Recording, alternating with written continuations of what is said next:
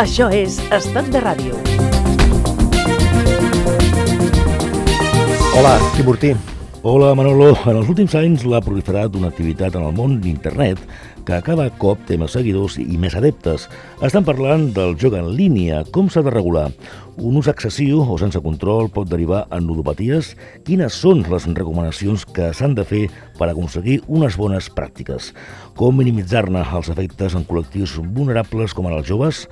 Són preguntes que resposen dos informes al Fòrum d'Entitats de Persones Usuàries de l'Audiovisual, del que formen part associacions i entitats del món de la comunicació, universitat, educatiu en general, de la sanitat, dels consumidors i d'un llarg etc. de la societat civil. S'estudia i s'analitza com actua la publicitat dels jocs d'atzar en línia en els menors i els joves i sembla que algunes de les conclusions no són massa bones en alguns aspectes, com ara que 4 de cada 10 anuncis en jocs en línia en televisió es fan en horari infantil o que anuncis de bingo es poden emetre en horari protegit. Per parlar de tot plegat ens acompanya Carme Figueres, que és presidenta del Fòrum d'Entitats de Persones Usuàries de l'Audiovisual i consellera del Consell de l'Audiovisual de Catalunya, el CAC. Senyora Figueres, benvinguda a Estoc de Ràdio, benvinguda. Moltes gràcies.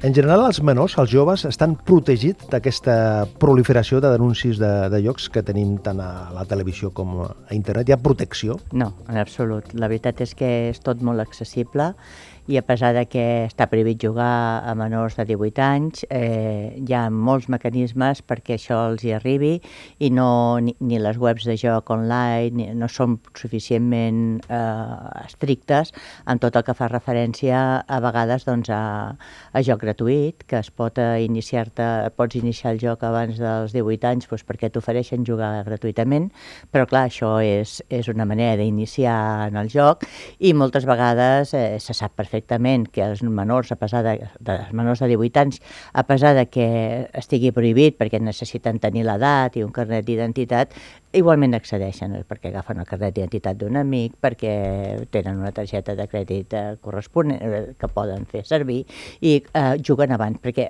el cas és que en els serveis de ludopaties de, dels hospitals, eh, els més importants que tenen serveis de, de ludopaties, hem parlat amb ells, han estat a les nostres jornades sobre aquest tema, els nostres han participat inclús en el grup de treball del Fòrum de Persones Usuàries que ha treballat amb això eh, des de ja fa molt de temps, doncs ens diuen que, clar, que els hi arriben ja amb, amb, un temps d'iniciació i que arriben moltes vegades menors de 18 anys addictes ja als jocs i les apostes. I a vegades pues, arriben a passats 18 però porten ja un temps d'iniciació i de, bueno, de jugar fins a arribar al punt de la, de la ludopatia, és a dir, de tenir una malaltia d'addicció. El que passa, hi ha, hi ha un còdic de conducta de comunicació comercial d'aquestes activitats, eh, eh, precisament. Eh, això què significa? Que no es compleix aquest, aquest codi? Eh, bé, el que passa és que eh, des del punt de vista legal eh, hi ha un buit encara perquè eh, va haver una llei, eh, que va ser la, la llei del joc, la, eh, que es va ser una llei de, del 2013, si no recordo malament, que diu que el govern desenvoluparà eh, tot el que seria ja les normes per a la publicitat. I aquí el problema que tenim és que la publicitat dels anuncis de, de jocs i apostes, la publicitat eh, està per tot arreu i te la trobes a tot arreu i en televisió, ràdio, però també a la xarxa eh, i, i ara us explicaré si de cas l'estudi que va fer el CAC en el seu moment també a banda de tot el treball que ja havia fet el fòrum, que va treballar també amb les webs i amb anuncis, i clar, és un bombardeig el que, el que rep eh, de cara doncs, a incitar eh, els jocs i les apostes. I aquests anuncis, aquestes eh, comunicacions comercials, no estan regulades encara. Va haver-hi un projecte de Real Decret mm, fa un parell d'anys, eh, va quedar en un calaix, eh, eh quan després també doncs, eh, eh, va haver-hi un, eh, va haver unes noves eleccions al govern de l'Estat, això l'ha de fer el govern de l'Estat per tot per tot l'Estat, i ara hi ha un altre eh, projecte de Real Decret, que és el que ara el dia 9 de gener, que s'acabava el termini termini el dia 12, doncs hem informat, igual que entitats que es dediquen a tema d'holopaties o, o consum, entitats de consumidors, altres consells de l'audiovisual, han fet les nostres al·legacions a aquest projecte de decret, que és el que regula més a quins horaris es poden fer o no aquests anuncis i quin tipus de, de prevenció s'ha de posar, sobretot d'alertes, no? de, de que el joc, està, el joc en línia està prohibit a menors de 18 anys, de, de, de jugar en responsabilitat, i hi ha una altra cosa també molt important, important i és, i és eh, el que un mateix ha de poder excloure i que quan una persona fa un ús del joc compulsiu, la mateixa, la, els mateixos operadors estan obligats a, a comunicar-li, a dir-li i a donar-li la possibilitat de l'autoexclusió. No? Ara no funciona això. Eh, funciona, però... Amb la lletra eh, petita. Amb, amb, exacte. En, en el tema legal, doncs, eh, hi ha problemes. Eh, sí que, a veure, eh, a lo millor les teles i ràdio, les teles, perquè la ràdio no està clar, en el nou projecte de Real Decret clarificaran més els horaris en què no es pot fer, però eh, hi ha molts jocs que encara es poden publicitar en horari de protecció infantil, que diem, i altres que és a partir de, la 10, de les 10 de la nit, però està, de tot, tot això està exclòs la, tot el que són les retransmissions esportives. I clar, Estan després- excloses. Ara avui en dia sí. Caramba. Aquest és el tema que es debata també en el, en el Real Decret. I això és molt complicat, eh? el tema de les retransmissions esportives, eh, ara si voleu entrarem més a fons, uh -huh. però clar, el problema és que se'n fan i se'n fan molts. Eh? I en aquests moments, eh, en els joves eh, i, i, i les apostes eh, online, eh, tant per joves com per adults, eh, és en, aquests moments ja cada vegada dintre del pes del joc online, de, de tot el que es juga des del botó de casa teva, de moltes maneres, amb el mòbil, amb la tablet, amb l'ordinador o, o, o, de, o com sigui, no? amb el mateix televisor, doncs eh, eh, això eh, cada vegada és un pes molt més gran respecte a, a tot, el, tot el que són les addiccions al joc. Carme Figueres, de quina manera poden influir l'aparició de famosos, d'esportistes, futbolistes, jugadors de bàsquet, en el públic jove, no, el públic de, que no és adult, a l'hora d'influir-los eh, per jugar en línia? pues nosaltres creiem que molt. Hi ha el tema, el Fòrum d'Entitats que porta un grup de treball treballant aquest temps des de fa sis, aquest tema des de fa sis anys i alertant sobre aquest tema, i ja ho ha dit sempre, és a dir, que, que s'hauria de prohibir la presència de, de famosos en els anuncis del joc. Perquè jo crec que em preguntaves de quina manera pot influir, moltíssim, perquè clar, si ídols de, com poden ser el Nadal o un futbolista com tants que n'hi han de, de molt famosos, doncs eh, diuen que juga i que no sé què i que podràs guanyar, eh, això, a més a més, inclús eh, quan els líders són esportius encara més, perquè d'alguna manera encara és pitjor, perquè pensem nosaltres, perquè relacionar uh, un tema com és l'esport, que, és un, que és un tema doncs, eh, de saludable i tal, amb una activitat que et pot provocar una, una malaltia perquè, i, i que té molts problemes, no? pot portar molts problemes, és molt, és molt difícil. I clar, l'adolescència és, un, és un moment molt complicat eh, per la gent És un jove. moment molt tendre de, de, És un moment molt tendre eh, i els ídols són molt ídols. Després, quan som més grans, sabem també, a lo millor... Són referents per- Eh, Exacte, però són per- referents. són I no referents. només els, els d'esports, que, que són els que més en fan, sinó també líders musicals, eh, líders, Actors. líders juvenils en general, actors, Sí, líders juvenils. I una de les coses que hem al·legat en el projecte Real Decret és que en cap cas han de poder fer anuncis de joc als, a, a aquestes persones famoses. I el que diu el, Real- el Real Decret és que eh, podran donar la possibilitat de fer-ne si, a més a més, doncs, fan un, un missatge de jugar amb responsabilitat. Però nosaltres creiem que això és insuficient, és dir, només perquè diguin juga amb responsabilitat, igualment està sortint el líder i, i està fent l'anunci d'un joc. Per tant, creiem que un personatge famós, i ho diem en les nostres al·legacions, només hauria de sortir en les campanyes de prevenció, no d'un anunci de joc, sinó de prevenir, igual que doncs, de, com de, de prevenció de la salut i del que són els, els hàbits i dels riscos que pot comportar eh, el jugar. Eh, aquí sí que tindria sentit. Parlant precisament de la presència d'un prescriptor, un actor que diu això. Puedes encontrarnos en cualquier lugar del mundo. Observando. Escuchando. Analizando. Estamos en todas partes y lo vemos todo. Somos miembros de la casa de apuestas online más grande del mundo. És el José Coronado, que amb aquest posat, amb aquest, amb, amb aquest to, amb aquesta pressió, clar, dius, si ho fa el Coronado, que és un triomfador, Clar. ho faré jo també, no? Assimilar el joc al triomf és una fal·làcia perquè és evident que eh, el que juga acaba perdent. Jugar un dia, millor i aquell dia eh, tens la sort que guanyes, o si jugues una, un dia i perds alguna cosa i ja està... Allò que diuen, pots... la banca sempre gana. Sí, la banca sempre gana.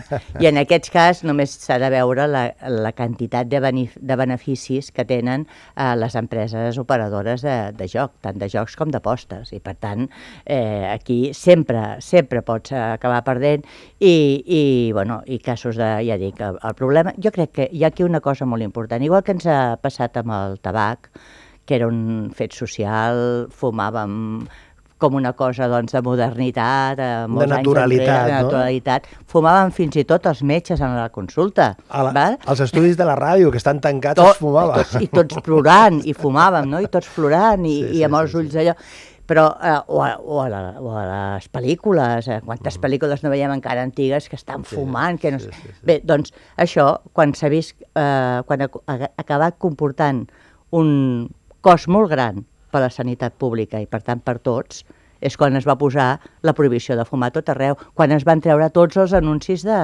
van començar a treure els anuncis de, de, de cigarretes i de, i de puros i després eh, eh, eh, s'ha acabat prohibint en tots els locals públics eh, eh, el tema del fumar ja per, per lo que és. Però per què? Quan, quan al final hem d'esperar que hi hagi eh, tants càncers de pulmó per, a, per dir que el fumar és perjudicial? O hem d'esperar que hi hagi un número molt gran de, de gent amb productes de ludopatia que són addiccions que costen molt de recuperar, com moltes addiccions, però que es costen i molt, doncs eh, per, per què fem cas i llavors això no ho deixem fer de la manera més lliure, eh, tan lliure com està en aquests moments, no? Un altre anunci intimidatori.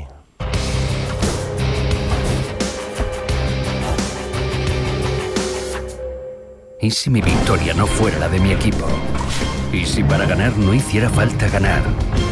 ¿Y si pudiera cambiar de estrategia en cualquier momento? Ahora protagonista eres tu.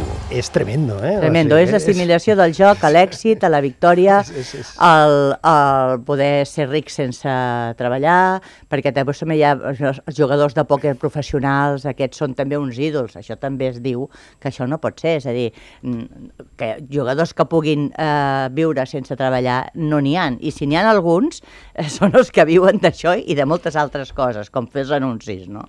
Això és el que no pot ser. El que passa, eh, conseller, és que eh, precisament amb, amb, el, amb el dossier que van eh, publicar vostè amb els joves no s'hi juga, que hi havia un llistat precisament d'anuncis, eh, d'anuncis, de mostres mm. d'aquest model, hem trobat un que a mi m'ha creat molt l'atenció, que és els Premis Goya, Premis Goya, eh? mm-hmm. -huh. Premis Goya, vinculat al joc, amb la presència, amb la participació d'un conjunt d'actors de, de primera línia i amb un diàleg això no és ficció.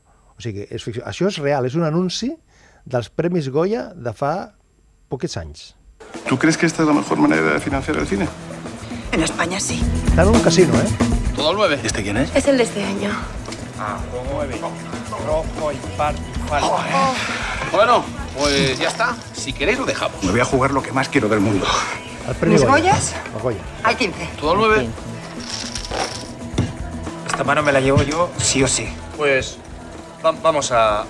Javier, por favor. Tú no tienes Goya. Ah, Compañeros, yo me solidarizo. Y te doy... Te doy mi apoyo. No va más. Nueve. Rojo para Premios Goya 2014. Muy pronto en la 1. Gala de los Goya. És tremendo. Patrocinada por Casino. És, és, és tremendo, eh? És o sigui, tremendo. perquè aquí estàs posant en valor que precisament el cinema, que una de la, un, una, una de, Cultura. la, la, la cultura, que precisament la gent de, de la indústria del cinema sempre, amb raó, eh, qüestiona, planteja la manca de financiació, que al final ho incorporin al relat de dir no, no, és que aquesta és la manera, diu, pregunta als resines, i diu l'altre, sí, sí, amb el joc amb el joc. Eh, la veritat és que, clar, eh, el joc també s'ha assimilat a, a, una, a un fet social, a un fet a, doncs, de, de, de, de manera doncs, lúdica, anar un dia i anar un dia a, a qui li agradi doncs, anar al casino, i clar, tampoc és dir estem en contra d'això. Mm, Jo no, no, hi jugo, no hi jugo a res, però eh, ja és una opció personal meva, perquè si no és que sàpigues una mica de matemàtiques, ja saps que la teva possibilitat de guanyar és, és, és poquíssima, no? Però bé, en tot cas, doncs, eh, s'entén que a vegades com a fet social es pugui fer una, alguna cosa. El que no pot ser és aquest bombardeig, perquè és que vam fer un estudi d'anàlisis, eh, em sembla que va ser el març de l'any passat, també al CAC, de lo que passava a internet, a banda de tot aquest estudi que ja havia fet el fòrum de tot el que hi havia per ràdio i televisió i a les webs, però vam fer un anàlisi i clar, inclús els diaris, eh, diaris normals de casa, de casa nostra, eh, les televisions, les webs de les televisions, està el tema dels banners que surten no? Mm, del clar, joc. clar, clar, clar. I, I diaris molt serios i que inclús tenen eh, doncs, dossiers d'educació i d'infància molt bons i de, molt de, i de molt de prestigi. Que pugui sortir això no pot ser, entens? Eh, eh, és, és tot una mica la consciència que hem d'agafar de que, el que dèiem abans, no? el tabac i l'alcohol, ho tenim una consciència ja tota la societat i hem d'agafar consciència de que eh, les coses han de ser en una mesura, en la seva mesura. El que no podem és deixar eh, que, que, que, el, que el tema doncs, eh, se'ns se desbordi, que és el que està passant. Carme Figueres, el joc per definició és dolent o no? Jo no ho sabria dir, això. És complicat, Mm, això, no? A veure, el joc per definició dolent no és. El que sí que és dolent, jo penso, és aquesta possibilitat de jugar a tota hora des de casa teva, sobretot en una, en, a la intimitat de casa teva i que, i que puguis donar el joc com a eh, sortida a altres frustracions. Això sí que segur que és dolent. Uh, o, o sortida a la teva, eh, mm, a vegades, soledat, doncs que clar, que amb el botó del ratolí, anant-li donant el botó del ratolí, tu allà estàs, o, o aquesta assimilació a l'èxit. El- L'èxit a través del joc no, eh? no, no existeix, no? I, I a més a més amb, amb aquestes propostes que hi ha amb el mòbil, no? que, és més, Tot. que, que és més compulsiu, perquè És- vas al metro, vas al... Aquest és el tema, vas- la compulsivitat que representa. Totalment. Es- Després parlant de les apostes en les retransmissions, eh, en les retransmissions de ràdio, en l'estudi que vam fer, un 45% dels anuncis Són- són de són d'apostes. No, i- i- a les més- revisions esportives, eh? I- I, en la televisió un 20%. és molt, eh? Però, a, a més a més, eh, senyora Figueres, l'altre dia, escoltant una, una ràdio, una transmissió, feien la publicitat de- d'una d'una empresa d'aquestes de- d'apostes i la vinculaven totalment perquè deien la marca, les apostes del i deien a continuació el nom del programa. Nom. És a dir, que era una, una associació absoluta, que evidentment sí. això tindrà una tarifa publicitària eh, molt, molt destacada, però clar, vincular eh, una marca... O el mateix presentador, També. o conductor, relator o tertulià d'aquell esdeveniment esportiu que també eh, fa i entremig va posant i va anunciant i va dient quan s'estan les apostes i està fent anuncis en el seu propi relat. No? Això nosaltres diem que no ha de ser, sobretot en horari de protecció infantil.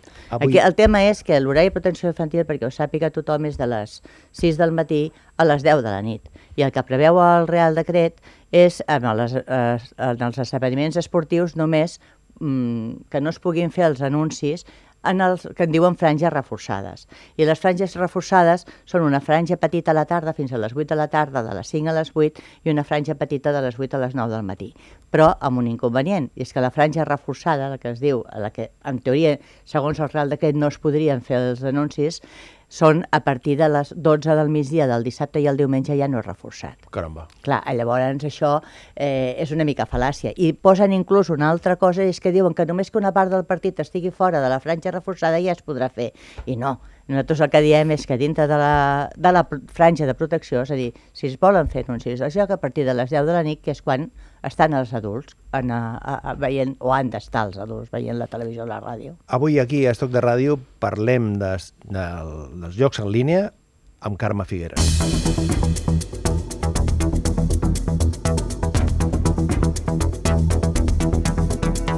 T'acompanya Estoc de Ràdio.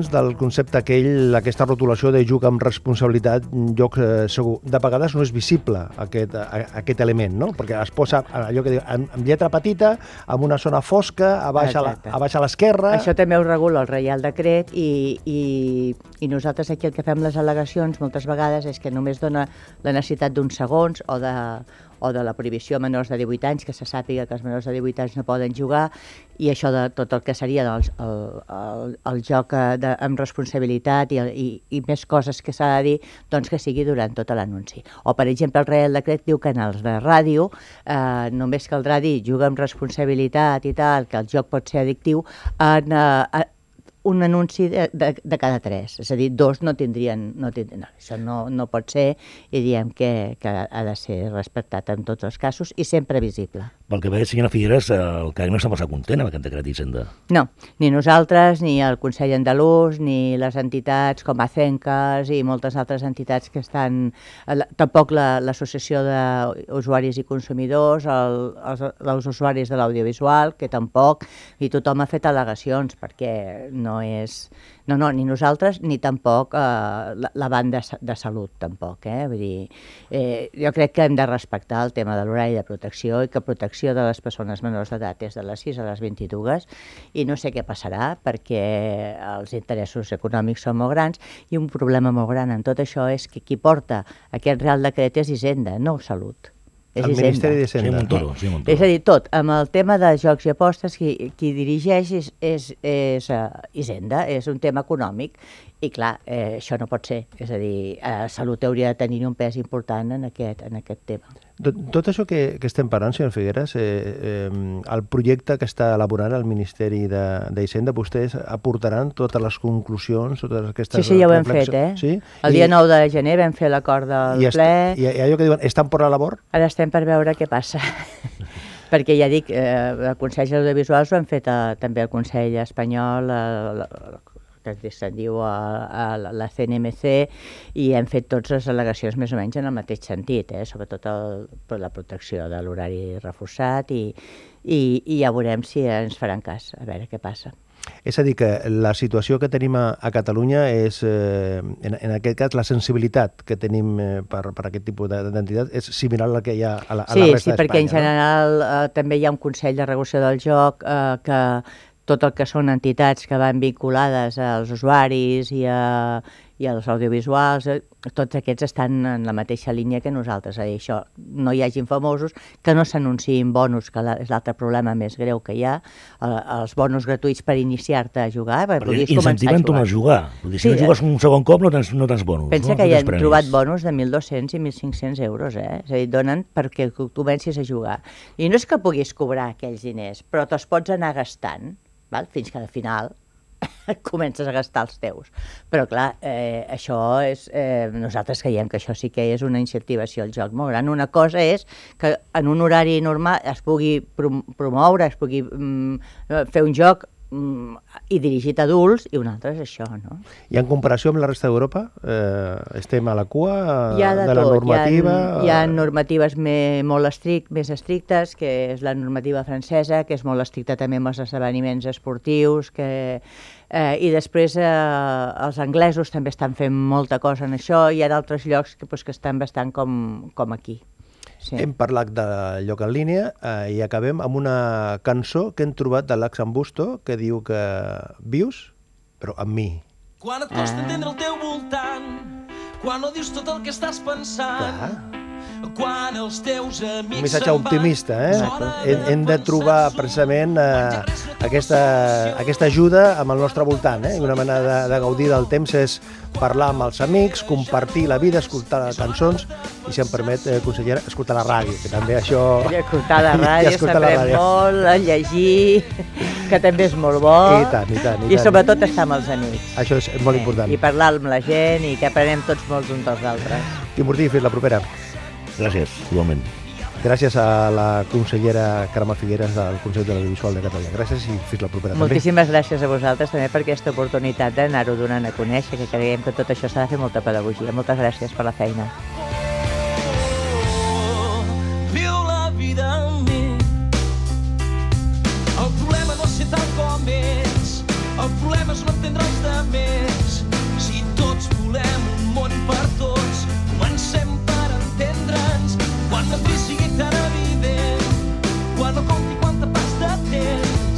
Temps.